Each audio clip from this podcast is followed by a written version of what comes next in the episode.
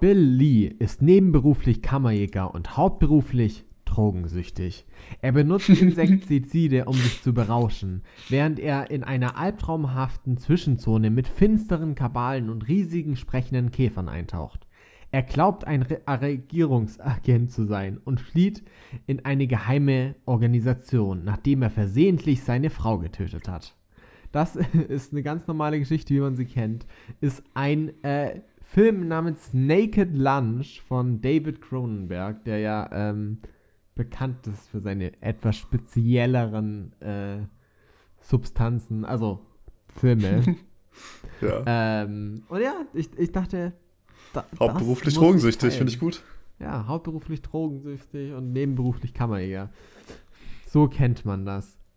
Und damit heißen wir euch alle herzlich willkommen zu dieser Folge äh, der Bärenbrüder, bei der wir mal wieder über alles Wichtige reden, äh, was uns so beeinflusst hast in der letzten Woche rund um mediale Unterhaltung, sag ich mal. Games, Serien, Animes, Comics, Bücher, whatever. Und wie geht's dir, Benjamin?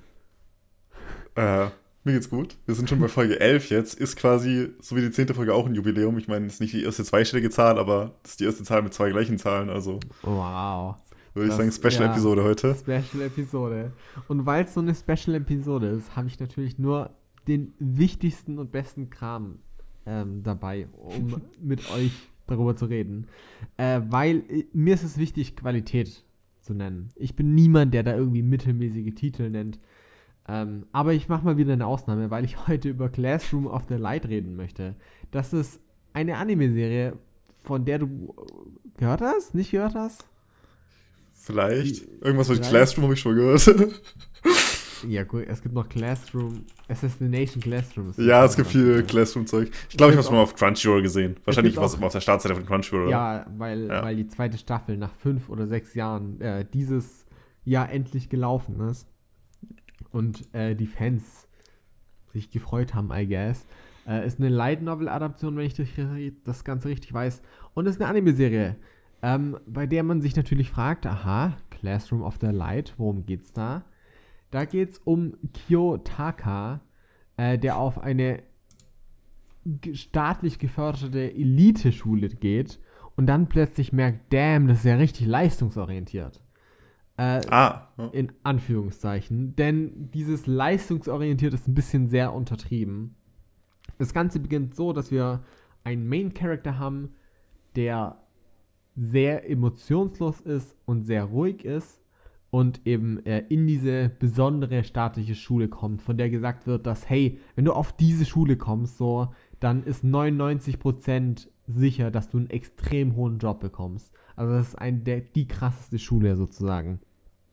Und äh, er kommt da mit verschiedenen Leuten hin in eine Klasse und du, du wirst so reingeworfen und die haben so direkt super viele Privilegien. So, die haben super viel Geld. Der ganze Campus hat verschiedene Shops und so. Sie dürfen den Campus zwar nicht verlassen, aber der, der Campus ist voll mit, mit allen möglichen Shops und so Kram. Und sie bekommen plötzlich monatlich richtig krass viel Geld und denkst ja, sick.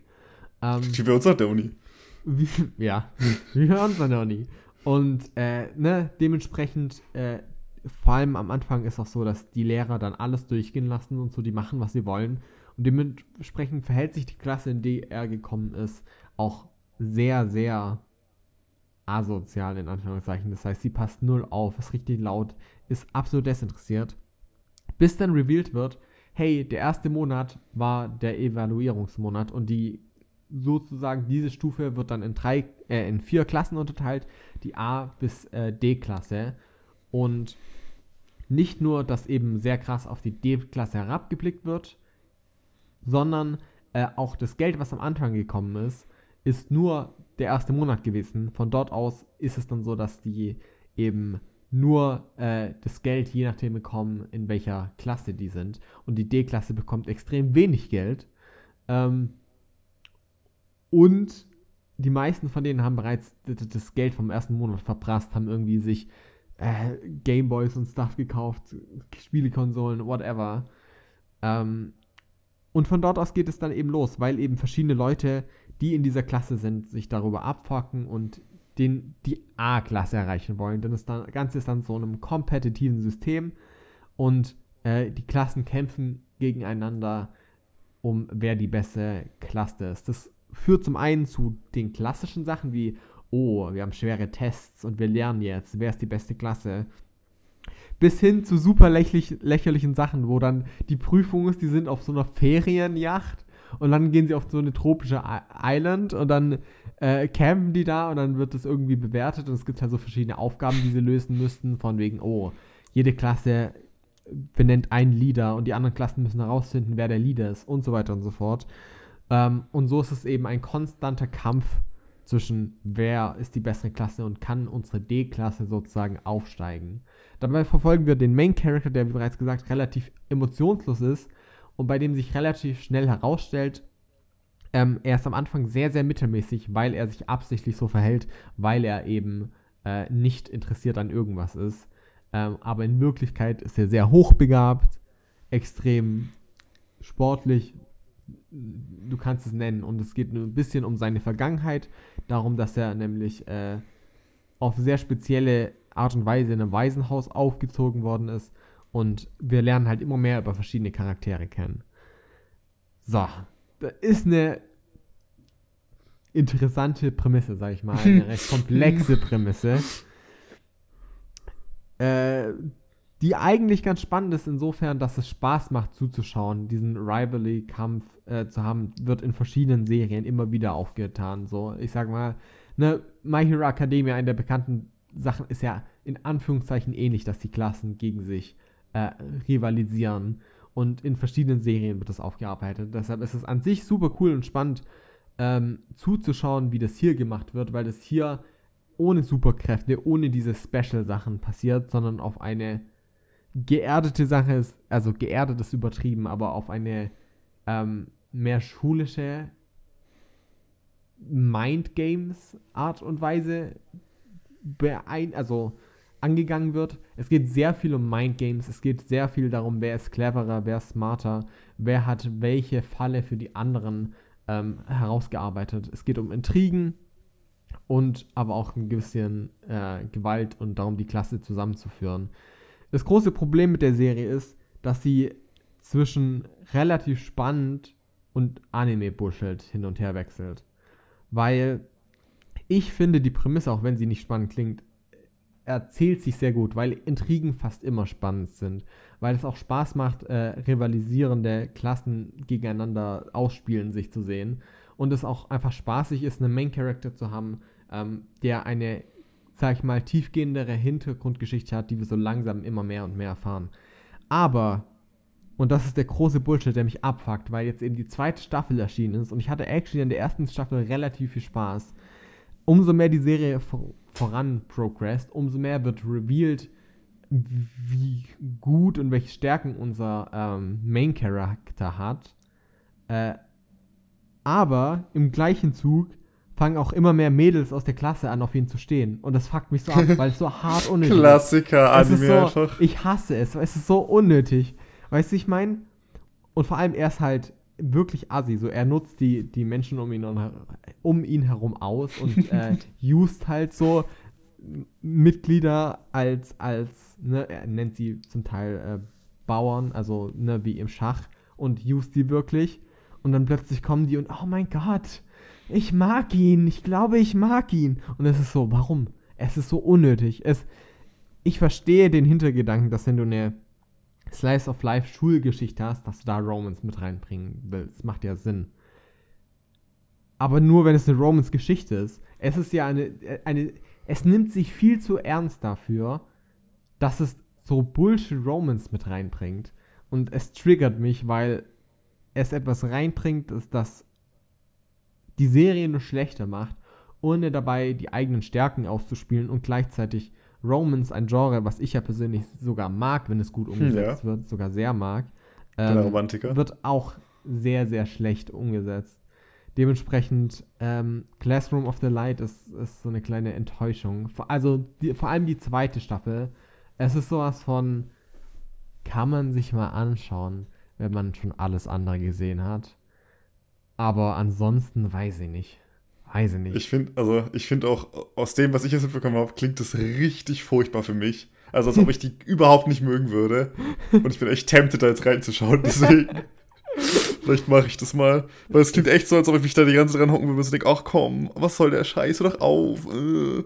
Ich finde ja auch, also das Setting oder so klingt jetzt in meinen Augen auch nicht so super spannend alles, deswegen. Es ja. ist sehr absurd. Also es nimmt. Das größte Problem ist halt, dass wie ernst es sich nimmt, weißt du, ich meine? Äh, Serien, die nicht die nicht ernst zu nehmen sind, die sich selbst aber ernst nehmen, sind immer so ja, dann, eine schwierige Sache. Ja. Weil du denkst so, what the fuck? Ja, äh, es gibt in der ersten Staffel natürlich auch eine tolle, nicht Beach-Episode, sondern eine Swimming-Pool-Episode, wo dann alle fucking randomly jetzt äh, schwimmen sind. Und ich denke mir so, warum? Klassiker einfach, ja. Also alles schön so Standard-Tropes erfüllt. Schön abgehakt, ja. hey, wir wollen generischer Anime sein. Ja, und ich dachte, generisch, da musste ich an dich Das war's für dich. Was? habe ich mitgemacht. ja, wenn, die, wenn du so tolle Sachen schaust, was hast du denn gesehen? Tu doch nicht so, als hättest du was Besseres gesehen. Ah, wahrscheinlich hast du ich habe, ich habe ähm, mir gedacht, ich führe die Rubrik fort, die ich letzte, vorletzte Woche in den letzten Wochen eingeführt habe. Und zwar, ich schaue Cartoonserien, die super süß aussehen und eigentlich an Kinder gerichtet sind, aber vom Humor her und von dem, was da moralisch vermittelt wird, eigentlich nicht für Kinder geeignet sind, sondern eher an Erwachsene gerichtet sind. Und nachdem ich ähm, das Haus der Eulen, Owl House, ja in den letzten Wochen schon beleuchtet habe und damit durch war, musste ich mir natürlich was Neues suchen. Und ich habe dann als erstes in Bluey reingeschaut.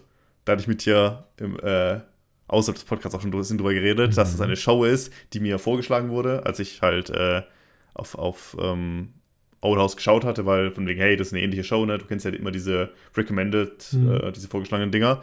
Und dann dachte ich so, okay, was ist das? Sieht halt so super süß und kindlich aus. Was ist denn das? Habe ich so geschaut und habe gesehen, die hat auf einem DB eine Bewertung von 9,7. Und das ist literally die höchste Bewertung, die ich jemals irgendwo gesehen habe, glaube ich. Und es gibt wenig Sachen, die da drüber gehen. So Breaking Bad hat, keine Ahnung, 9,5 oder 9,4 oder sowas, vielleicht sogar noch schlechter. Also diese Show hat ein besseres Gesamtrating als ein Breaking Bad oder ein Game of Thrones oder sowas.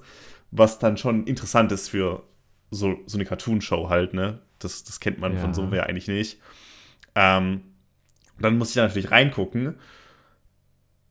Und es, ich fand es halt nicht so gut. Also, ich will nicht sagen, dass es eine schlechte Show ist, aber das ist nicht das, was ich gesucht habe, weil es ist halt eine Kids-Show so. Von dem, was ich gesehen habe, ich habe in ein paar Folgen reingeguckt, irgendwie drei, vier Folgen, die gehen auch nur, keine Ahnung, sieben Minuten oder acht oder so, so wenn es hochkommt, zehn Minuten vielleicht für so eine Folge mal. Ähm, und die sind halt sehr kindlich und äh, in dem, glaube ich, auch ganz gut, aber halt überhaupt nicht so dieses, was ich jetzt eigentlich gesucht habe, von wegen, hey, das Haus der Eulen ist auch kindlich an manchen Stellen und süß, vom Look her vor allem, aber macht dann halt immer wieder erwachsene, coole Dialoge, gut geschriebene Comedy und sowas. Und das hat für mich hier ähm, komplett gefehlt und es hat sich für mich sehr, sehr kindlich einfach nur angefühlt. Äh, es gab auch, so wie ich das wahrgenommen habe, keine wirkliche Rahmenhandlung, deswegen habe ich da einfach mal in Random-Folgen reingeskippt. Ich bin dann zu Folge irgendwie 50 gegangen oder Folge 80 und äh, die waren auch in sich abgeschlossene kleine Stories, die jetzt nicht schlecht waren, aber halt eher was, wo ich sage, das geht an die Jüngere. Deswegen habe ich mir dann mal genauere Reviews angeguckt dazu. Und äh, die meisten Reviews, die ich gefunden habe, sind halt auch wirklich Leute, die sagen, hey, ich schaue das mit meinem Kind und das ist eine Show, die irgendwie gute Werte an mein Kind vermittelt, weil da interessante Sachen angesprochen werden, die nicht einfach komplett einfach nur stumpf blöd irgendwas ist. Und als Erwachsener kannst du das im Hintergrund laufen lassen und das ist fein. So es ist nicht ätzend, laut, nervig, so hyperaktiv, was man ja von, ja. von so Kids-Shows erwartet. Und dafür sehe ich das auch. Das heißt, wenn man sowas machen will, ist es fein. Aber ich war da halt komplett raus, habe es deswegen natürlich auch nicht weitergeschaut, weil das ja gar nicht den Anspruch ist, was ich hatte, weil ich wollte was, was mich so unterhält und nicht mein potenzielles Kind, sag ich mal. ähm, deswegen für mich komplettes No-Go von dem her, aber äh, die hohen Wertungen wahrscheinlich trotzdem gerechtfertigt, weil die Sachen, die ich gesehen habe, ich kann mich an eine Folge jetzt erinnern, da ist der Bluey, das ist so ein kleiner blauer Hund. Ne? Es geht irgendwie um so einen Hund und um den, seine Family. Mehr passiert eigentlich nicht. Ja. Und die haben in jeder Folge irgendwas, was die erleben halt.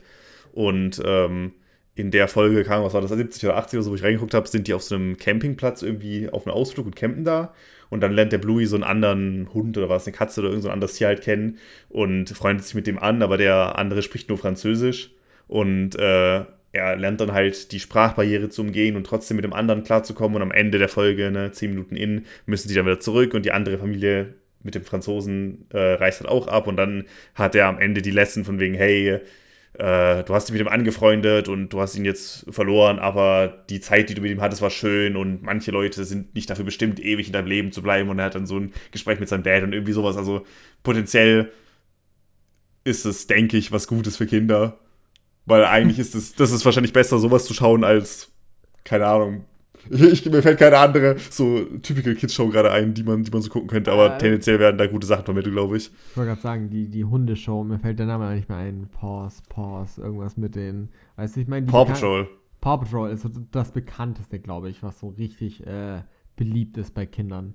Ähm, wir haben über Bluey geredet gehabt, weil ich ja. äh, Reviews dazu angeschaut hatte, zuvor schon. Ich habe es nicht angeschaut, aber du meintest gerade, es hat 50 Folgen oder so.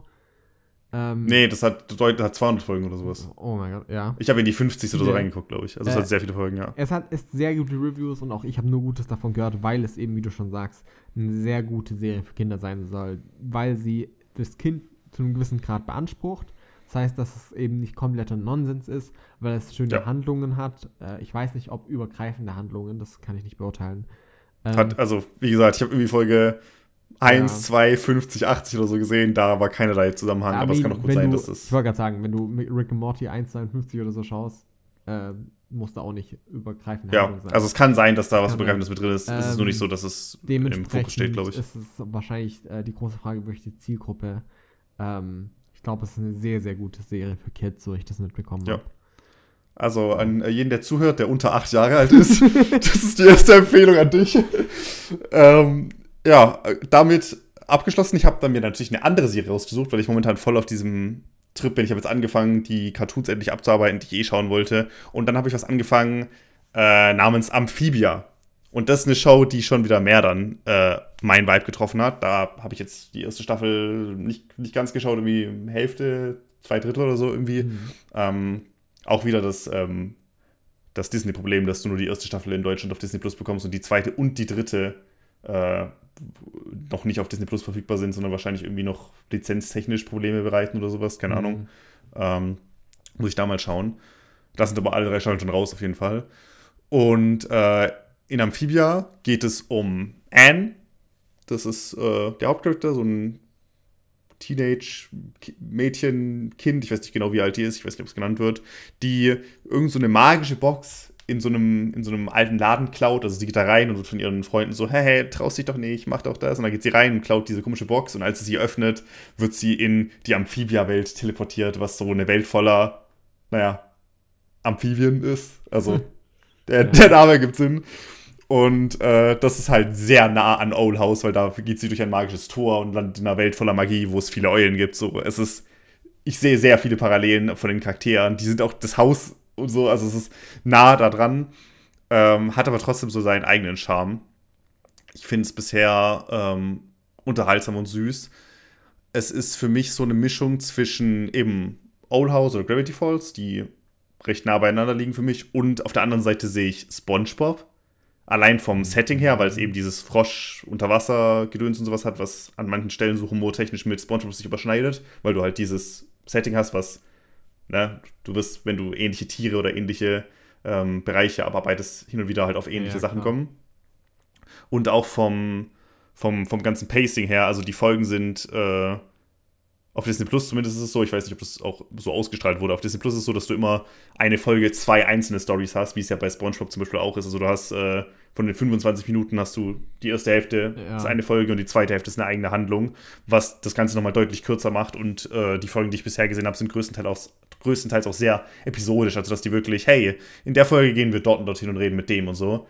Ähm, und ähm, machen da so ein kleines Abenteuer und so weiter. Ich weiß aber von dem, was ich davon schon gelesen habe und bekommen habe, dass das genauso wie Old House oder halt Gravity Falls halt die Serien in diesem Bereich quasi sich nach und nach weiterentwickelt und die Rahmenhandlung dann immer mehr in den Vordergrund tritt. Deswegen gibt es auch schon drei Staffeln davon und äh, die eine anscheinend gut abgeschlossene Geschichte haben sollen. Das heißt, ich freue mich dann drauf, wenn ich immer mehr zu dem Punkt komme, dass da eine Handlung mit reinkommt, weil das ist dann der Punkt, wo diese Serien richtig gut werden, wenn die dieses episodisch so ein bisschen hinter sich lassen ja. und ähm, darüber hinausgehen, aber die bisher eingeführten Sachen weiter benutzen. Aber ich habe trotzdem bisher Spaß damit schon gehabt.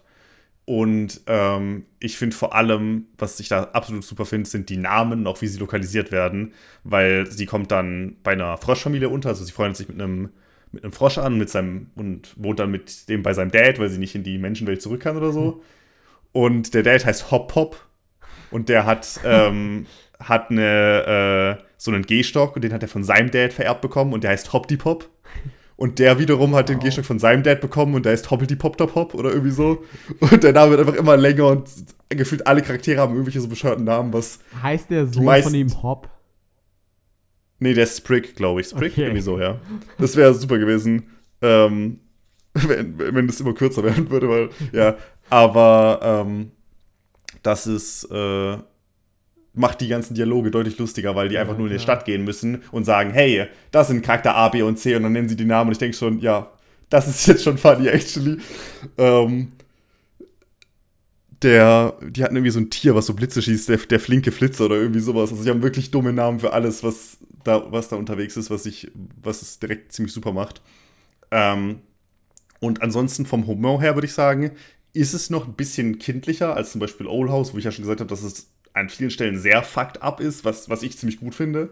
Hier ist es mehr so noch ein bisschen cartoony, das heißt, es gibt immer wieder Momente, die dann schon mehr ins Kindlichere gehen. Deswegen auch der vorhin der Vergleich zu SpongeBob, weil da ja auch super viel ähm, SpongeBob hat auch seine Momente, die super fucked up sind teilweise und der Humor schon lustiger ist, aber ja. so dieses mehr ähm, klassische Cartoony. Irgendwie, es gibt eine Szene, wo der Frosch dann so eine scharfe Chili isst, und dann werden seine Augen so durchgekreuzt und seine Zunge kommt raus und du hast so ein Oh nein, er fällt zu Boden und du hast so einen lustigen Cartoony-Soundeffekt und so Sachen, was halt bei Old House basically gar nicht passiert. Also die haben diese Standard-Cartoon-Tropes an vielen Stellen ja. komplett gestrichen.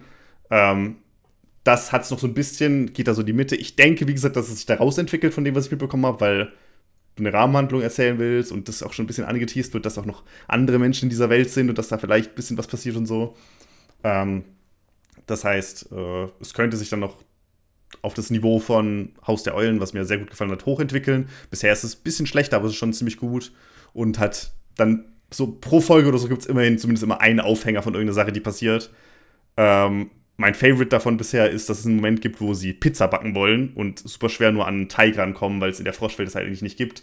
Und dann finden sie einen, einen Pizzabäcker und der ist so, hey, ich verkaufe euch den Teig aber nur, wenn ich meine Tochter an einen von euch zwangsverheiraten darf.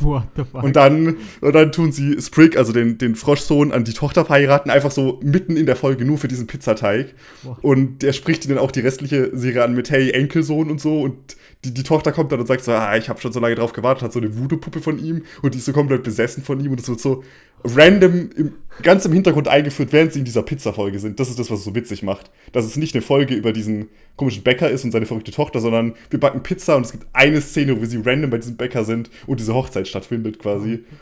Und solche Sachen sind so ganz out of pocket, wo du gar nicht mit rechnest, von wegen, hey, äh, wie wär's mit einer Zwangshochzeit? Ist es dann auch weiter, also spielt es dann in den anderen Folgen auch eine Rolle, dass er dann plötzlich verheiratet ist oder wird das aufgelöst in der Folge? Ähm, ich weiß auf jeden Fall, ich bin mir nicht sicher, ob das in der nächsten Folge oder in der gleichen Folge noch ist. Er nennt ihn auf jeden Fall weiterhin den, den Schwiegersohn und die, ja. die Tochter ist auch interessiert an ihm.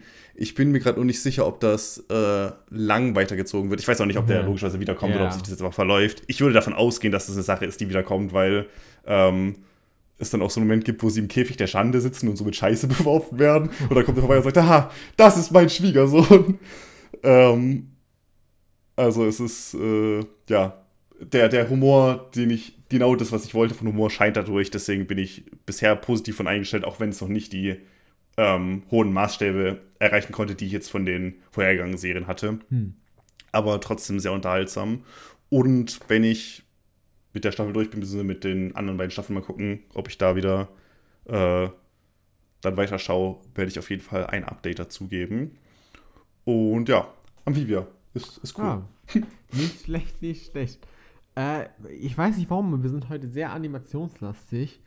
Ähm, ja, das habe ich auch mir gedacht es, schon. Es, es, geht auch wieder weiter, weil, weil ich äh, nochmal etwas im Animationsbereich dabei habe. Äh, und zwar einen Film, einen Animationsfilm. Ich glaube sogar ein Anime-Film. Ich glaube, das ist, äh, hm, ich glaube, es ist ein Anime-Film. Ähm, und zwar heißt der Motherfuckers.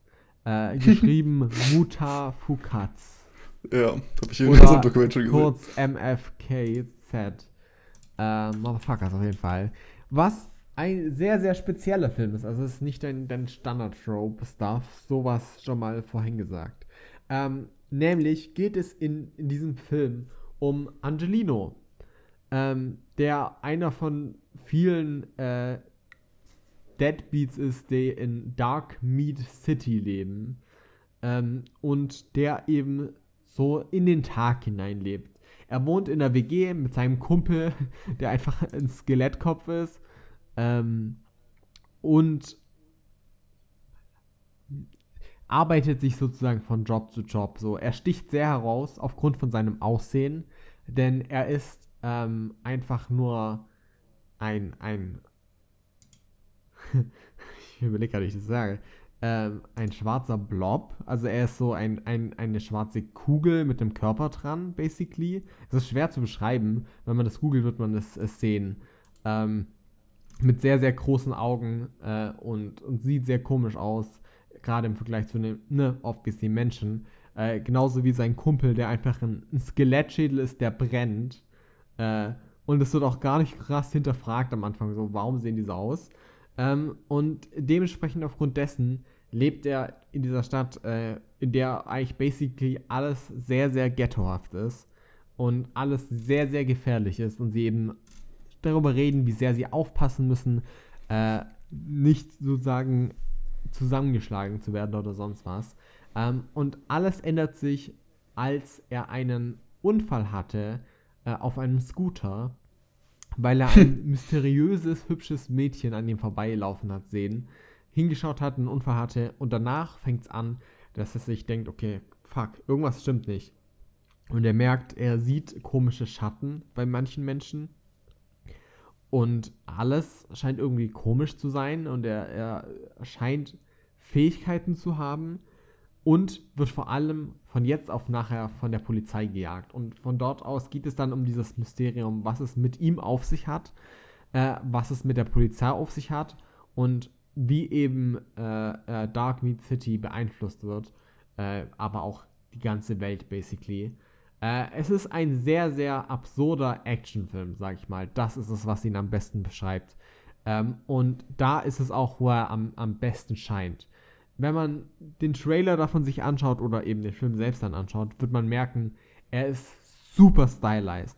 Also er sieht sehr, sehr gut aus. Viele Artistic Choices ähm, stechen sehr heraus. Er sieht wirklich, wirklich fantastisch aus.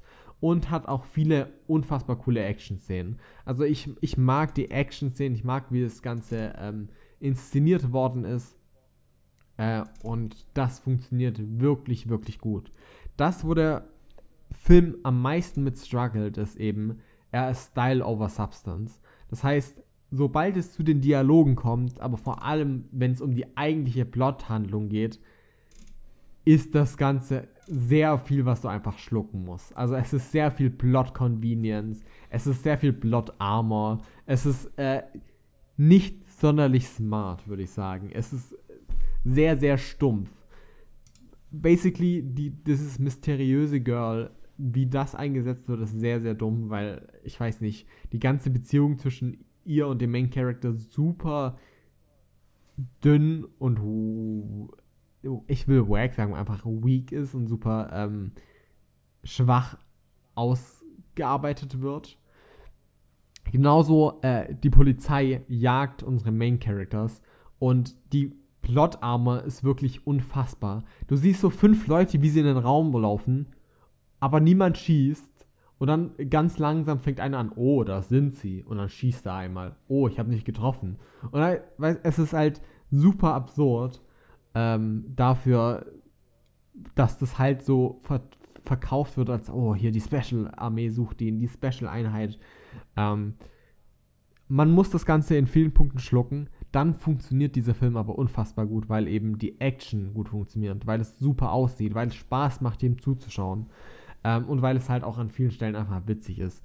Äh, Gerade weil der Main Character, also die Main Character, alle drei, äh, es gibt noch einen, einen, äh, nicht Main Character, aber einen Nebencharakter, ich glaube, der heißt Willy, äh, der halt auch so ein kleines Animal ist. Die sehen halt drei, alle drei super absurd aus und alle anderen Menschen äh, sind da deutlich realistischer und dieser Kontrast ist sehr witzig. Ähm, auch der Musikeinsatz funktioniert super gut. Deshalb Motherfuckers äh, ist ein Film, der vor allem für Leute ist, die mal was anderes sehen wollen, finde ich. Ich finde, gerade für Leute, die entweder übersättigt vom Anime-Bereich sind oder mit dem Anime-Bereich Anime selbst eigentlich gar nicht so viel anfangen können, ähm, sollten dem eine Chance geben. Äh, der ist nämlich, ich glaube, wenn ich es richtig weiß, äh, in Kooperation directed worden zwischen, äh, ähm, äh, ich weiß nicht, im französischen Bereich, ich bin mir nicht sicher. Ja, französisch, ähm, richtig. Genau. Und äh, daher äh, spürt man dieses gegenseitige Influenzen. Also dieses gegenseitige, ähm, den französischen Stil spürt man an vielen Stellen raus, aber auch den japanischen Stil. Und diese Combo funktioniert meiner Meinung nach sehr, sehr gut. Äh, das heißt, Benji, ich weiß nicht, ob du das gegoogelt hast, das wäre mehr was, wo ich sagen könnte, da würdest du maybe Spaß dran haben. Äh, einfach auch, weil der jetzt nicht super lang ist und äh, das so was Schönes, äh, daherprieselndes ist, sage ich mal. Ähm, ich finde, kann man sich auf jeden Fall anschauen, ist aber weit weg von einem Meisterwerk. Ähm, ja. Da, ähm, kommt der denn irgendwo aktuell? Also kann man überhaupt irgendwo schauen? Man kann ihn schauen, allerdings glaube ich nicht auf einer äh, Flatrate, also nicht, wenn du ein Abo hast. Äh, ich habe ihn auf Amazon so. Prime gekauft, okay. Amazon Video, äh, weil ich den ja. online schon ewig mal schauen wollte. Ähm, ich glaube, du kannst ihn da auch leihen für 5 Euro oder so. Ähm, das heißt, das ist ganz cool, aber er ist, glaube ich, in keinem Abo dabei, wenn ich es richtig ja, weiß. Schön. Genau. Ich äh, kann, also ich, als ich es gesehen habe, konnte ich es zuordnen. Dann habe ich auch wieder gewusst, mhm. was der Titel ist, weil der auch ein bisschen einzigartiger ist. Und dann war ich so, ah, das ist das. Ich habe es aber nicht gesehen. Ich habe es nur schon mal auf jeden Fall wahrgenommen, dass das ein Ding ist. Äh, was ich mit anmerken wollte, weil ich es, gerade gegoogelt habe. Auf der Google-Seite steht produziert von und dann steht da einfach nur tot. Also da steht keine Person oder so. Ich dachte erst, vielleicht ist TOT eine Abkürzung für ein französisches Produktionsunternehmen oder so, aber man findet dann nicht. Es ist einfach nur produziert von Tod. Er ist vom Tod ähm, produziert. Ja, das ist interesting. Was bisschen, ja, das wollte ich einfach ja, nur dazu mit anmerken. Was auch ein bisschen schade ist, wenn man ihn auf Amazon äh, Video äh, sich kauft, ist als Vorwarnung, ähm, ist nur die, die deutsche Synchro dabei. Äh, also ich wollte ihn am liebsten im Original, was glaube ich französisch ist, mit Untertitel anschauen. Ja. Äh, es sind aber keine Untertitel verfügbar und als Sprache glaube ich nur Deutsch. Die Synchro ist in Ordnung. Ja, Amazon ist da manchmal ein bisschen, genau. bisschen durcheinander. Von ja. wegen, die haben irgendwie drei verschiedene Seiten für verschiedene Synchros und dann gibt es nochmal die 4K-Version, aber die hat dann kein Ding oder so. Also das ist alles ein bisschen weird dort, wenn du Sachen kaufst. Ja, vor allem bei halt äh, nischigeren Sachen. Motherfuckers ist wirklich ein großer Titel. Äh, den ja, klar. Gibt es auch sonst nirgendwo wirklich. Das heißt, man kann den noch als Blu-ray und halt so kaufen. Aber wer will das? naja. Äh, ja, das, das war so eine Einführung in ein bisschen anderes für, für Genre, ein bisschen anderen Stil. Äh, gebt dem eine Chance, wenn ihr Lust habt. Ansonsten äh, haben wir noch einen anderen Animationsfilm, der aber ein bisschen kürzer, ein bisschen anders ist, oder Benji?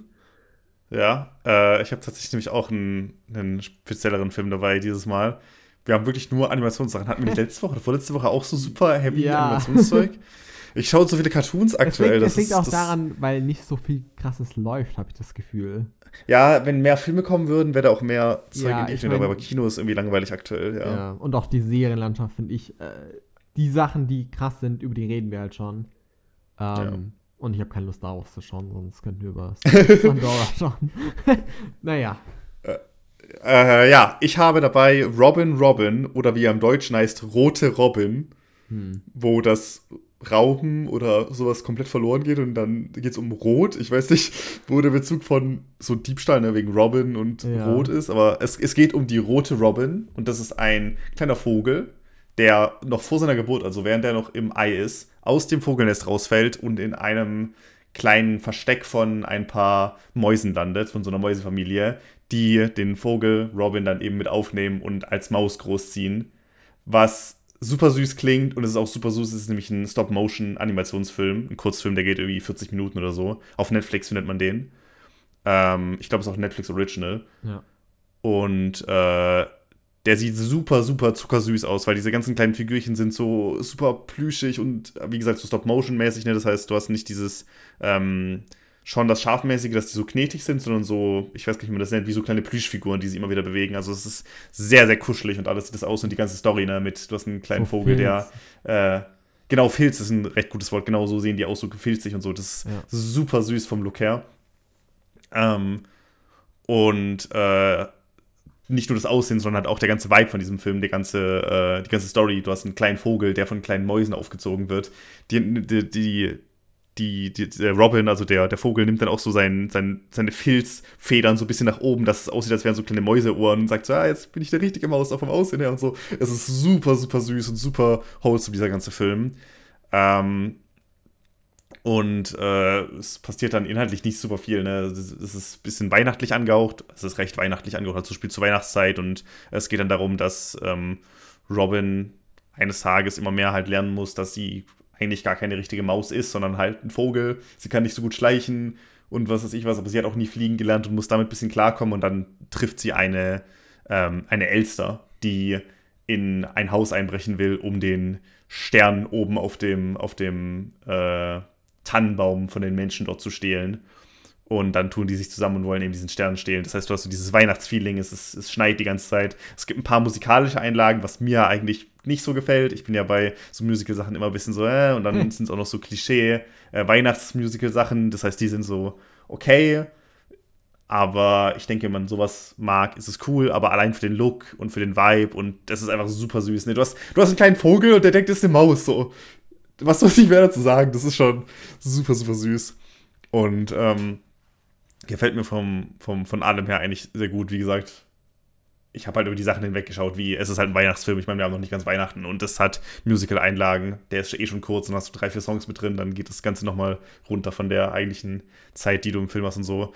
Aber ähm, die positiven Punkte, sag ich mal, der Look ähm, und der ganze Feel und die, die süßen Charaktere überwiegen da. Es ist aber halt auch weit weg von irgendwas, wo ich sage, oh, richtig geil, muss man gesehen haben. Aber es geht halt auch nur dreiviertel Stunde weniger, glaube ich sogar. Kam. 32 38 Minuten. Minuten oder sowas, ja. Also sogar, sogar nur.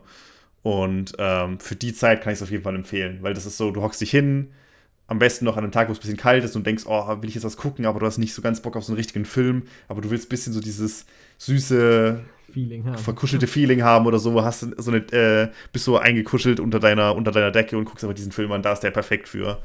Und ähm, genau für das würde ich noch empfehlen. Vor allem, wie gesagt, ist bei Netflix drin, haben ja eh die meisten und geht super kurz zum Runtergucken. Und äh, ja, viel mehr kann man da nicht drüber sagen, weil inhaltlich nicht viel mehr passiert. Und ähm, ja, aber es ist sehr süß. Also von dem her gefällt er mir gut. ja, das klingt auch sehr süß. Das klingt auch was, wo ich irgendwann mal Bock hätte. Aber ich habe so viel, was ich Lust hätte anzuschauen. Aber ey. Am besten zu Weihnachten, Weihnachten glaube ich. Ich wollte gerade sagen, ja. hört sich das eigentlich äh, super cool an. Äh, nicht schlecht, nicht schlecht. Ja, das war jetzt alles sehr, sehr animationslastig. Ähm, aber wir haben jetzt zum Abschluss mal wieder das, was, ich glaube, den stärksten Kontrast vor allem zu dieser Folge bietet. ähm, ja. Und die Sache, bei der wir uns wieder verabschieden für alle Leute, die nämlich jetzt House of the Dragon äh, nicht geschaut haben, weil wir über die ja. aktuelle neue Folge reden werden. Das Schau an den einen äh, Achtjährigen, der wegen Bluey interessiert ist. ja, das ist schon sad. Bei, bei, welcher Folge sind wir denn jetzt bei, bei House of the Dragon? Folge 6 müsste das sein. Folge 6. Ja, okay. Ja. Dann äh, verabschieden wir uns an alle, die nicht gespoilert werden wollen. Äh, und, und ich würde sagen, reden wir darüber, über diese besondere Folge, äh, die nämlich jetzt mit einem der, mit dem größten Timeskip daherkam. Ich glaube, das ja. ist es, was, was die Folge mit am meisten ausmacht und äh, diskutierbar macht, in Anführungszeichen, weil eben wir basically äh, wieder von vorne einsteigen. Wir müssen alle Charakter nochmal neu kennenlernen, weil natürlich sehr viel Zeit vergangen ist. Und eben jetzt die Frage ist, was ist passiert? Was wird jetzt noch passieren? Und äh, wie fanden wir die Folge? Benji, was ist in dieser Folge ähm, passiert? was ist passiert? Also, wir haben, wie gesagt, den, den Time Jump und wir haben sehr viel Zeit damit überhaupt verbracht, in der Folge wieder zu definieren, wo sich die Charaktere jetzt befinden. Zum Beispiel hat Renira, die Folge fängt an mit der Geburt ihres mittlerweile dritten Kindes und wir lernen dann auch recht schnell kennen, dass die eben nicht von ihrem Mann sind, sondern von, äh, von Harvin Strong, dem absolut stärksten Typen. Ich habe mich ja schon für die Strongs letzte, letzte Woche ausgesprochen. Rest in Peace trägt dann zwei davon. ähm, und äh, wir lernen davon, dass der eben der Vater ist, was natürlich im ganzen Königreich für, nicht ganz im Königreich, aber zumindest in den höheren Rängen hier im, im Schloss, im Roten Bergfried für ein bisschen Getuschel sorgt und sowas. Ähm, parallel dazu ist Damon mit ähm, der einen abgehauen, Lena Velarion heißt sie, glaube ich. Sein, ja. Mit, dem, mit, der, mit der Schwester von dem Dude, der äh, Rhaenyra geheiratet hat. Also, ja. Mit der, mit der Tochter von der Sea Snake. Das ist die, die Viserys am Anfang hätte heiraten sollen. Genau. Die zwölfjährige Kleine. Äh, mit der ist Damon jetzt in, in Essos unterwegs und chillt da irgendwie sein Leben. Und äh, während eigentlich Damon und Rhaenyra beide nur ihr Ding machen wollen, bricht dann halt vor allem durch äh, Alicent und die, die Machenschaften von der da immer mehr Stress raus und die will ja. vor allem Renira halt fallen sehen und influenzt in der Folge sehr viele Sachen, ja. Und, äh, also nicht, gab es sonst noch irgendwas Großartiges? Äh, ich meine, aufs Detail gehen wir gleich noch ein, ja, aber das ist der also, grundsätzliche ist, Ding, glaube ich. Genau, die grundsätzliche Ding. Es gab einfach sehr viel Streitigkeiten zwischen Rhaenyra und auch äh, den Kindern der, der beiden äh, Main. Ah ja, wir dann die ganzen Kinder kennen jetzt, äh, ja. Weil die sich auch rumbeefen. Äh, ja, es gab eine sehr wilde Szene, bei der jemand aus einem Fenster masturbiert. aus dem Fenster, aus dem, glaube ich, äh, wie heißt der, äh, Tommen. Tommen später in den ja. Tod gesprungen ist, ja. Wild. Äh, King's wild, Landing ist deswegen. Wie fandest du die Folge? Wie fandest du den Timeskip? Ähm, ich fand äh, die Schauspieler super. Ja. Also ich war ja so, hm, weiß ich nicht. Also ich finde, die haben sich gut in ihre Rollen eingefügt und ich habe jetzt äh, das Vermissen der anderen ähm, bisherigen Schauspieler nicht so sehr wahrgenommen, wie ich gedacht hätte, dass das passiert, weil plötzlich das, der halbe Cast anderes Gesicht hat, ja. dachte ich, äh, aber das hat gut funktioniert. Was mir dieses Mal zum ersten Mal richtig negativ aufgefallen ist, und das ist das, was ähm, du in den vorherigen Folgen schon angesprochen hast, dass der Timeskip halt super viele Sachen wegskippt und du keine Zeit hast, mit den Charakteren zu, zu arbeiten, ja. mit den Charakteren mitzufühlen. Ja. Und so sind die beiden Tode oder die drei Tode, die großen Tode, die in dieser Folge passieren, von Leuten, die lustigerweise alle verbrannt werden. Lustigerweise, ironischerweise, keine Ahnung. ähm, äh, wären theoretisch super stark und würden mir voll nahe gehen, weil ich die Charaktere wirklich gerne mag. Ich habe mich ja schon, wie gesagt, für die Strongs ausgesprochen, wo ja zwei ja. der Folge von gestorben sind. Äh, aber das hat mich einfach kalt gelassen, weil die wurden in der letzten Folge, hast du die einmal gesehen und sind zum ersten Mal ein bisschen aufgetreten. In der Folge sind sie wichtig und sie sind wieder tot. So. Ja, genau. Das ist das, was mich wirklich ähm, bisschen so, so ich weiß nicht, wenn da eine Folge mehr noch zwischen gewesen wäre, du hättest keinen 10-Jahres-Sprung, sondern 5 Jahre gehabt und hast, lernst dann, okay, der Harving hat was mit Rhaenyra am Laufen und der ist da ein bisschen am Dad und dann können die schon mal da ein bisschen rumsticheln und wir lernen die noch mal ein bisschen kennen und so alles da mehr weiter ausgebaut werden wäre, dann hätte mir die Folge, glaube ich, deutlich besser gefallen, weil das ist so eine von den großen Sachen, die mich sehr stört, was ich schade finde. Ja, ähm, ich, ich, bin da voll bei dir. Ich finde allgemein, ne, das habe ich ja schon ein paar Mal angesprochen, dass ich halt die, das Problem an Zeitsprüngen ist, wir brauchen sie, weil wir immer zu den Eskalationspunkten springen müssen, weil sonst die Geschichte sich nicht erzählen lässt, weil sie über einen zu großen Zeitraum geschieht. Aber ja. dadurch, dass wir immer zu den Eskalationspunkten ähm, springen, fehlt es viel an, an Geschichte, an Gefühl, an Emotionen. Ähm, das Prime Example ist das, was du gerade genannt hast, dass die Tode halt nicht mal ansatzweise, ansatzweise so viel Tragweite für uns haben. Äh, aber Wie sie eben haben können. Genau, aber wir mit den Characters eben mitfühlen müssen, weil natürlich für sie diese Tragweite theoretisch da ist. Aber auch auf der anderen Seite finde ich zum Beispiel ähm, die, die Eskalation zwischen der Streitigkeit äh, zwischen äh, Rhaenyra und Allison ähm, ist auch eine Sache, die, da ist es weniger schlimm, weil wir schon lange wissen, dass es sich anbahnt. Aber den Sprung habe ich schon auch hier wieder gespürt, dass ich finde, hier ist der Eskalationssprung schon sehr hoch, von wegen, wie sehr sie sich anbiefen und wie sehr äh, sie kalt zueinander sind. Und es macht absolut Sinn im, im Betracht von allem. Aber ich hatte nicht das Gefühl, dass es mir so hundertprozentig miterzählt worden ist. Das ist so mein großes Problem an vielen Punkten.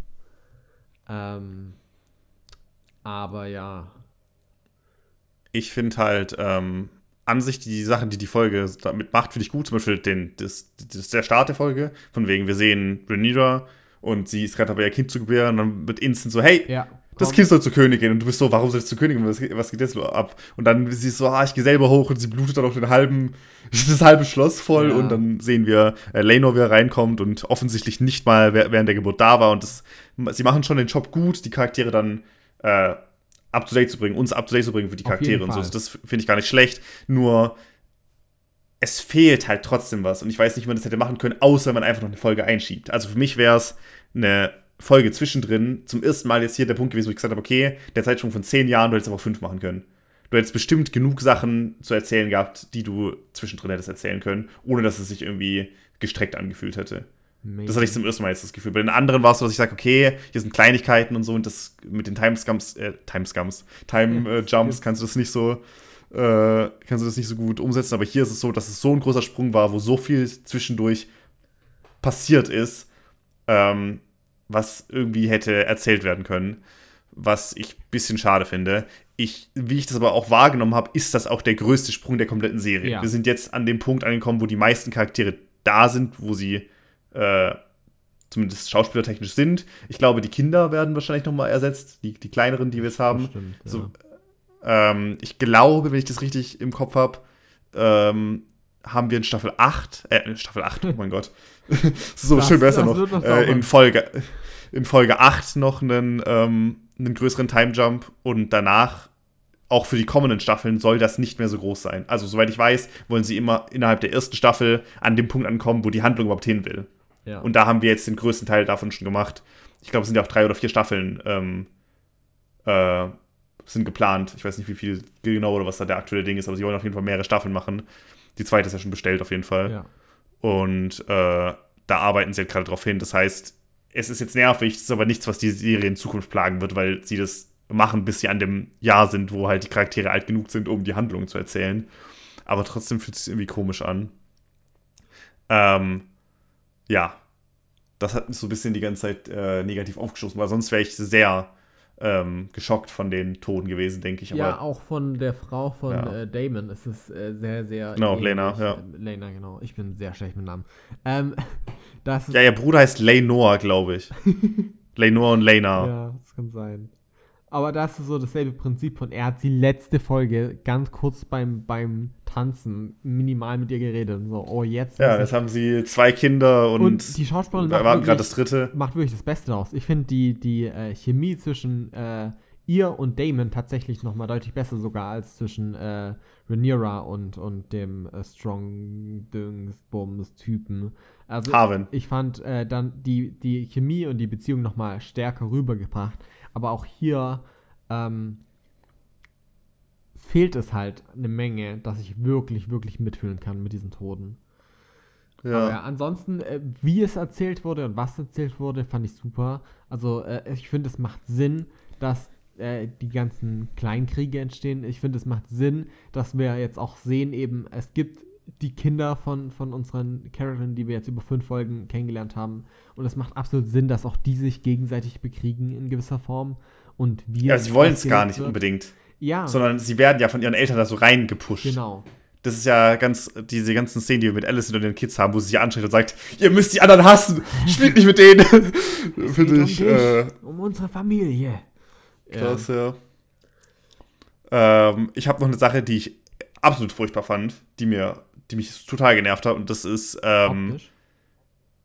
Nee, nicht okay. optisch. Optisch gibt es ein paar Momente, wo ich sage, ja, ja CGI ist nicht ja, super. Aber, aber das war in den. Momente, bei denen ich dachte, hm, hm. Das hatte, hatten die vorherigen Folgen auch schon ja. äh, teilweise. Das ist halt nicht ganz das Game of Thrones Niveau. Man muss dazu sagen, du hast halt einen Drachen, maximal drei bei Game of Thrones. und hier hast du halt, halt zehn genau. oder so in der Folge schon. Das große Problem ist, bevor du zu dem kommst, was du sagen willst, ähm, ich. Das Problem ist, wenn eine Serie mit sehr viel Budget einsteigt, dann wird dazu geneigt, entsprechend auch ein großes Spektakel immer zu haben. Äh, Game of Thrones hat an vielen Stellen, eben weil es nicht mit viel Budget eingestiegen ist, oder zumindest vergleichsweise. Super viel, sparen müssen. Äh, ja. Sparen müssen und smarte Decisions getroffen. Wie können wir drumherum schreiben? Hier wird nicht drumherum Hey, Tyrion wird auf den Kopf geschlagen und ja. die Schlacht wird übersprungen. Äh, ne, das hat Vor- und Nachteile. Zum Beispiel die, die ganze Jagdszene mit, in der ersten Season mit, mit Baratheon war halt erbärmlich. Ähm, aber trotzdem hat es in Game of Thrones nie etwas gehabt, was mich wirklich rausgehauen hat optisch. Währenddessen hier halt viel, viel mehr Spektakel ist und viel, viel mehr gezeigt wird. Aber es dafür auch mehr Szenen gab, wo ich dachte, hm, I don't know. Ich fand es aber nicht schlecht. Ich fand es nur nicht perfekt. Das war immer noch ziemlich gut, würde ich sagen. Also die Drachen und so, ich denke vor allem an die Drachen, gab es immer Momente, wo ich sagte, äh, aber es war Nicht so, dass ich das irgendwie negativ großartig ansprechen würde, nur nicht auf dem ganz hohen Standard, den die restliche Optik hat, weil ansonsten sieht die Serie super aus. Außer ja. die CGI-Sachen. Ich weiß nicht, oder? Ja.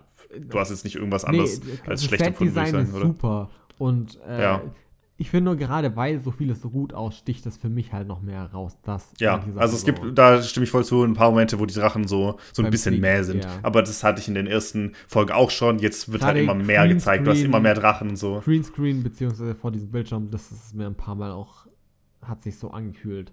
Aber ja, was war der Punkt, den du ansprechen wolltest, der dich dann richtig rausgehauen hat? Jetzt bin ich. Ich gespannt.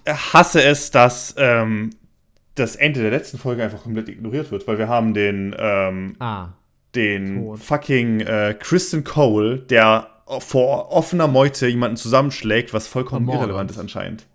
Ja, er tötet einen Ritter und alle sind fein damit. Und äh, ich habe letztes Mal schon gesagt, also bei der letzten Folge schon gesagt, dass ich theoretisch gern irgendwie mehr Hintergrund dazu hätte oder so, aber er ist einfach nur angry gewesen. Was ich jetzt okay finde und am Anfang der Folge finde ich auch so schlimm, weil er ist jetzt im, im äh, er wird jetzt zu Alicent gerufen, also Alicent ist jetzt die, die ihn befehligt, weil sie quasi sein Geheimnis hütet und sie hat bestimmt irgendwie die Fäden gezogen und gesagt, ah, der hat das aus Notwehr gemacht oder irgendwie sowas. Man kann das schon erklären, aber es wird halt nicht erklärt. Und der Moment, wo ich es komplett bescheuert fand, ist der Moment, wo er vom Strong zusammengeschlagen wird. Weil ähm, Kristen Cole tötet auf einer Hochzeit einen unschuldigen, unbewaffneten Ritter. Er tötet ja. ihn aus Hass und er wird, weil er Kinder schlecht behandelt, vom Strong zusammengeschlagen. Wer kriegt die stärkere, Strage, stärkere Strafe?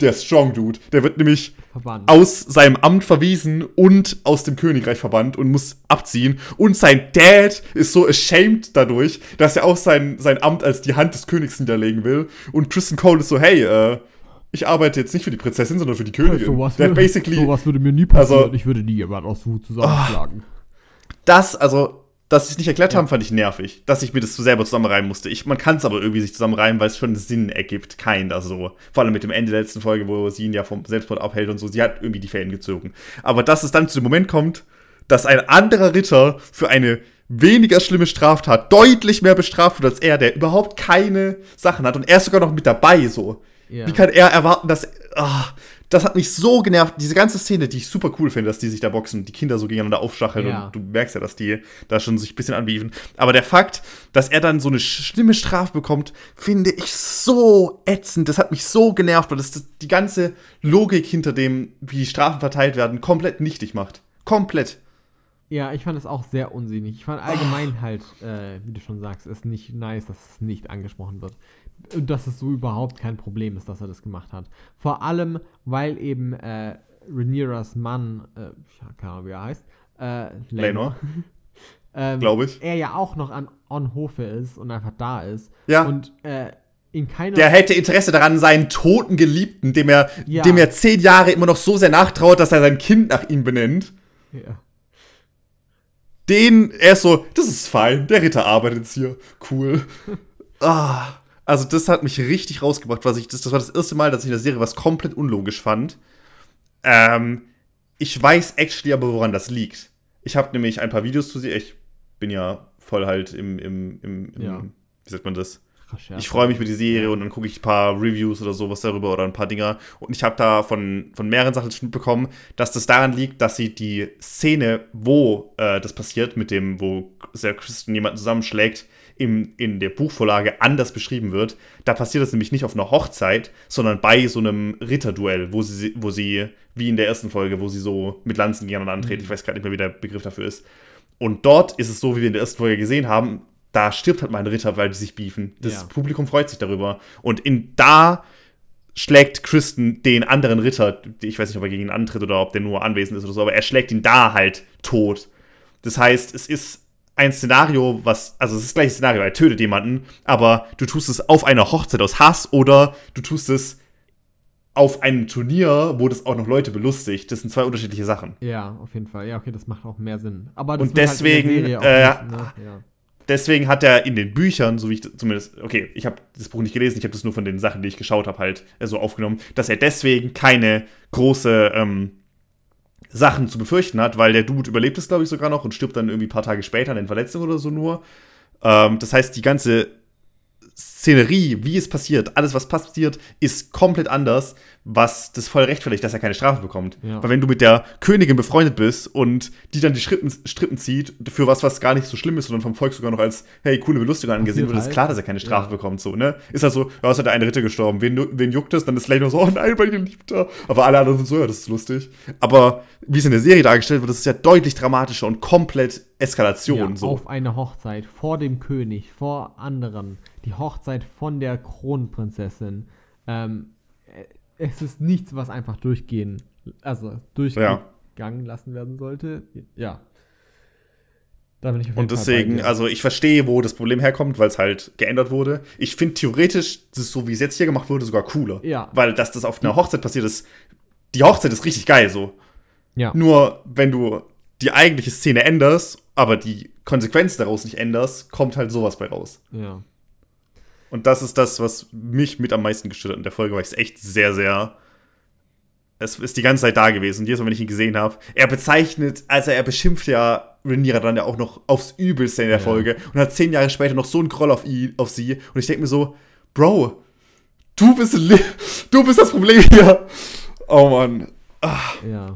Äh, ja, das war mein kleiner Rant über die Unsinnigkeit von dieser Folge. Nachvollziehbar. Den Rest fand ich ziemlich super an vielen ja. Stellen. Also ich fand, ähm, ich mochte es, dass die Strongs eine wichtige Rolle bekommen haben. ich finde es schade, dass sie die absolut nicht mehr bekommen werden, weil ich habe ja letztes Mal schon drüber gesprochen, dass die naja, Charaktere sind, an denen ich sehr noch, große. Einer ist ja noch da. Ja.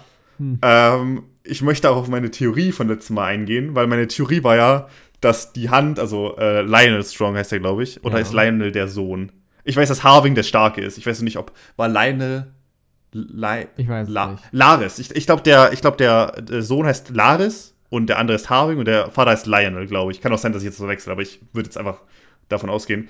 Ähm, ich dachte, dass die zu dritt halt dieses, diesen Plan haben, weil für mich kam das bisher so rüber, als ob die eben gemeinsame Sachen machen. Man hat die zusammen gesehen und der Starke ist so, der stellt sich vor seinen, vor seinen schwachen Bruder und der im Hintergrund ist das Köpfchen und der Vater zieht die Strippen ganz hoch und so. Ich lag mit dem komplett falsch. Ne? Ja. Also der, der Vater ist legit einfach nur die beste Person in Westeros. Der ist einfach nur der, ehr, der ehrenvollste Typ, den wir in diesem Universum gesehen haben, seit Eddard Stark so. Ja. das ist unglaublich, dass der Typ sagt, ja, mein Sohn hat Scheiße gebaut, ich leg mein Amt nieder, weil ich kann mit dieser Schande nicht, was weiß ich was. Und der König so, nein, ich will nicht, du bist, du bist, ein guter, du bist eine gute Hand. Ähm, das heißt, ich war mit dem, was ich über den Vater gesagt habe, komplett falsch, weil ich dachte, er ist der übelste Mastermind, er ist einfach nur ein guter Dude.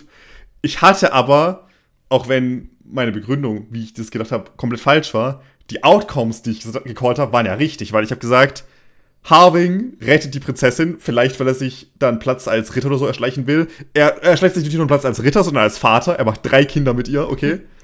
Und der andere ist übel der hinterfetzige Typ und hat sich komplett die, äh, die, den Hass verdient, den er, den er hoffentlich jetzt bekommt, weil er genau das gemacht hat, was ich eigentlich von seinem Dad erwartet habe, und zwar den kompletten Mastermind-Play, um seine Feinde auszuschalten. Und in dem Fall waren seine Feinde halt sein Bruder und sein Vater, die er einfach abfackeln lässt.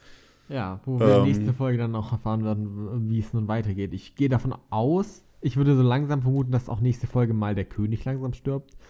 Äh, ja, der, der ist in der Folge ja so fett. Der ist einfach ein Zombie at this point. Ja, der, der ist Aber sehr am struggeln ich finde, sein körperliches äh, Erscheinungsbild wird immer schlechter, aber er erscheint immer happier, weil er immer weiter von der Realität wegdriftet. Ja. Also in der Folge, in den meisten Szenen ist er so, ha, ich, ich mag es so sehr, dass meine beiden kleinen Mädchen hier Alicent und ähm, Rhaenyra so gut klarkommen die sind so am Tisch und sind so, wollen sich umbringen. Ah, das ist aber ein schönes, äh, schöner Vorschlag. Natürlich wollen wir unsere Familien verheiraten. Ja, es ist äh, super, super funny, finde ich. Ähm, äh, äh, ich ich finde ihn wirklich gut. Also ich habe von Anfang an mich auch für den ausgesprochen und fand den super sympathisch. Und ich finde es schade, wenn der äh, stirbt. Ich finde, bei dem haben wir aber jetzt auch genug Zeit gehabt, um den halt kennenzulernen. Also bei dem wird es jetzt irgendwann dazu kommen, dass ich, ich werde jetzt nicht dran sitzen und heulen und sagen, oh nein, König Viserys, oh my love. Aber ähm, es ist lang genug Zeit, wir haben genug von ihm gesehen, dass ich ihn zumindest als Charakter ins Herz ja. schließen konnte, dass der Tod dann relevant hat, Relevanz für mich ist, Re Relevanz für mich ist, relevant für mich ist, sage ich mal. Ja. Würde ich ähm, ich bin mir auch noch nicht sicher, wir haben jetzt nur noch einen Strong übrig. Der ist entweder mein neuer Hass oder mein neuer Lieblingscharakter, weil ich seinen Move eigentlich ganz cool finde. Und er ist der, der, der größte Arsch, den, den diese Serie bisher hatte, weil er halt letztens seine Familie anzündet. Ich finde den, wie es passiert, auch ein bisschen weird, weil er da Leute hinschickt und die einfach die halt die Burg anzünden. Und das ist einfach so, I guess, das hat jetzt funktioniert. Also ich, ich mag ihn bisher auf jeden Fall deutlich weniger als ähm, Hightower, bei dem ich das Ganze ja. viel mehr mochte als dieser Manipulator, weil es bei dem eben, ich fand es oftmals gerechtfertigter und, und ähm, er, war auch was, er hat es einfach smart genau. angestellt und nicht so extrem. Genau, bei, bei Otto würde ja niemals irgendwie, also ich wollte gerade sagen, er würde niemals seine Familie verkaufen, aber genau das hat er gemacht mit seiner Tochter.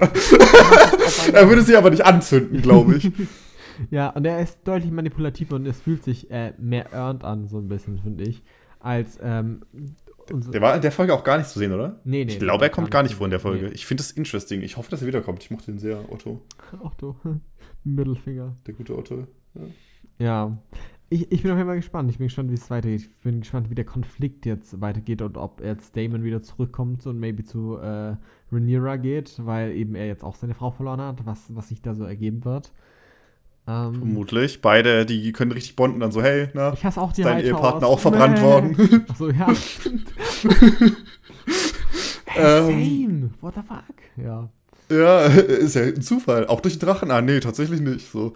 Ähm, ansonsten hatte die Folge noch was. Ich glaube, ich wollte noch irgendwas ansprechen, was mir, was mir sehr aufgefallen ist die Kinder, die mit dem Drachen ein Schaf töten oder eine Ziege oder was es war und sie sind so voll happy dabei, so hey, wir töten ein, ein, ein Lebewesen mit unserem Drachen. Guck, die gehen da richtig drauf ab, die kleinen Kids. Das ist dein Drache. Ja, das ist gemein einfach, der Arme. Voll fies, finde ich. Ähm, ja, aber auf jeden Fall Echt gemein. Also das mit dem Schwein hat mich auch ein bisschen überrascht. Ich habe irgendwie was anderes erwartet, als da dieses ja. Wesen aus diesem, aus diesem Tunnel hochkam. Ich habe auch, ähm, bei mir hat die, also Sky ne, ist ja immer ein bisschen problematisch, was, was Schauen und sowas angeht. Eigentlich was alles angeht.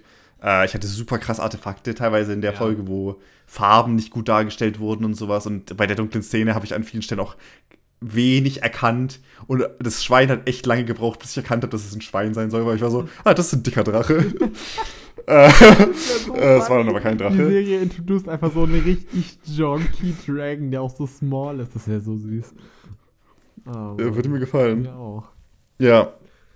Auf jeden Fall bin ich äh, interessiert daran zu sehen, wie es weitergeht, trotzdem, obwohl mich so viele Sachen genervt haben, weil ich es im Großen und Ganzen trotzdem ja, dann äh, gespannt, ziemlich cool fand. Ähm, hast du noch was Wichtiges zu sagen? Ansonsten würde ich sagen, äh, wir sind gespannt auf die nächste Folge.